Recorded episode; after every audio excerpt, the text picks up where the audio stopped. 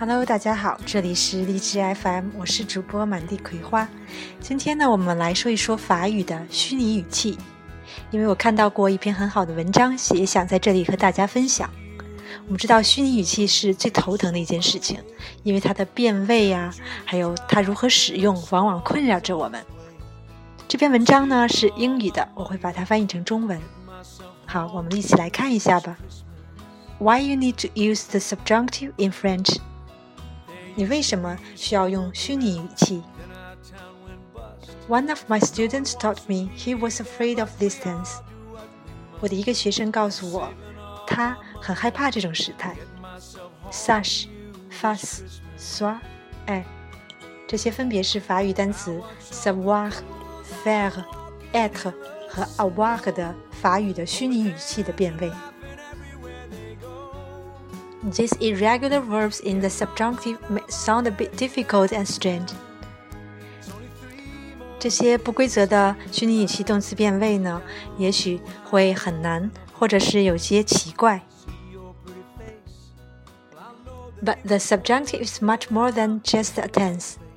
但是虚拟语气不仅仅只是一个时态。 I've always said that before learning this tense, my students are talking in black and white. 我常常会说，在学习虚拟棋之前，我的学生们用法语谈论时，他们的词汇是像黑色和白色一样，很单调。They are able to talk about basic events, describe situations, and what they have done. 他们能够去描述简单的事件和一些场景。或者是他们做了什么。But what happens when we want to express our emotions？但是当我们想要表达我们的情感的时候，又是怎样呢？甚至是表达 our feelings and opinions，表达我们的感受或者是意见。In French, we usually use the subjunctive, and what a great feeling it is to express oneself in another language.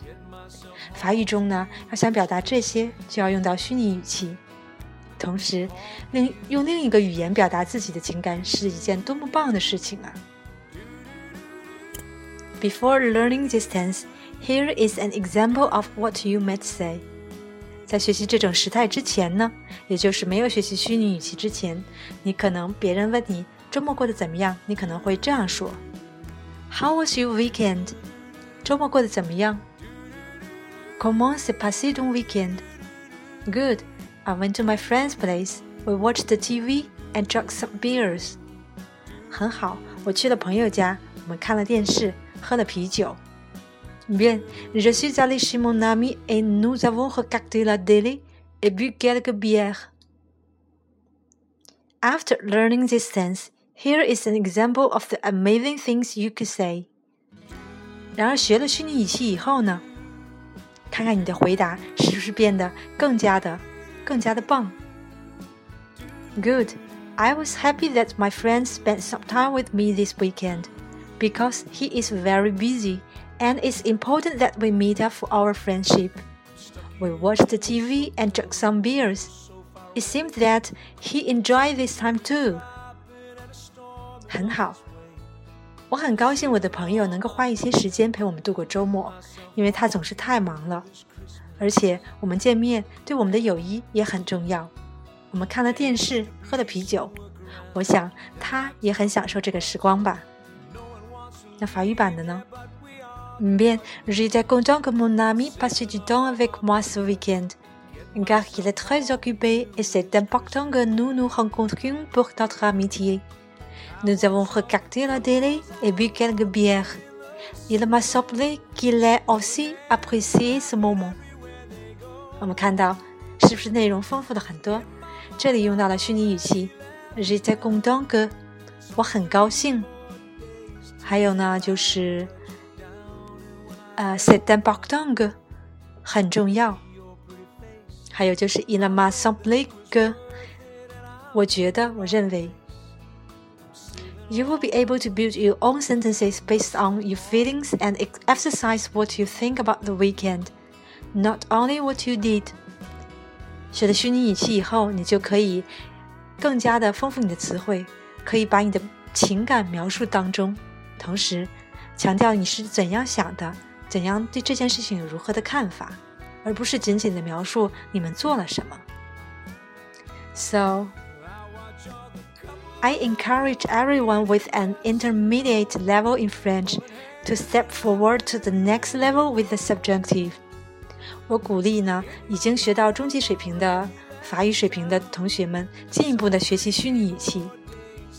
In my opinion, it shouldn't be skipped because it gives you a new dimension in your speaking, the dimension of colors.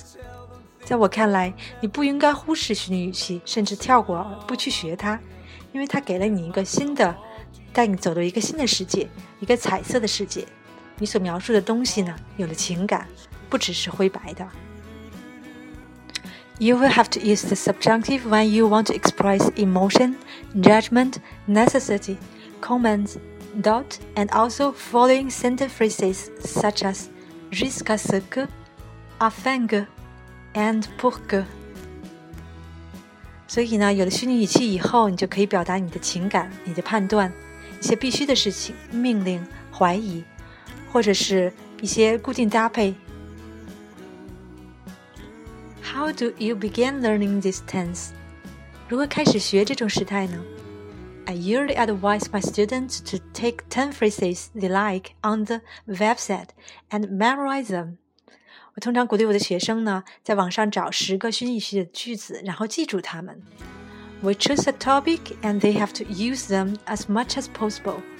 我们选择一个话题，然后呢，你要尽量的重复的用到这些虚拟句型。Using the subjunctive has to become a habit, so it's important to start by feeling comfortable with the sentences you choose. 用虚拟语气呢？ 最终呢，希望你能够成为你的一种习惯。所以在开始选择记忆的时候呢，你可以选择一些相对来说你觉得舒服的好记的句子。Later on, you will be able to learn others and include them in your vocabulary step by step. 一点一点的，你就可以把这些句型呢运用的很熟练，然后它就会在你脑海中。Here are 10 phrases that I would choose to memorize if I were a student, because I tend to use them very often when I speak French. 以下十个句子呢，我会选择它记忆，因为这些句子呢会经常用到。它们是 il faut que 应该必须，afin que 为了以什么什么为目的，je suis content que 我很高兴，j'aimerais que 我喜欢。Je voudrais que 我想，il se pourrait que 可能会怎样？Pour que 为了，il est important que 很重要。Je doute que 我怀疑，Je ne suis pas sûr que 我不确定。So now it's time to enjoy the subjunctive and practice. Vive the subjunctive! 现在，让我们一起来享受拥有虚拟语气的句子吧。好啦，这就是这期节目，希望大家能够喜欢，也希望你们能够转发和点赞。我们下次见。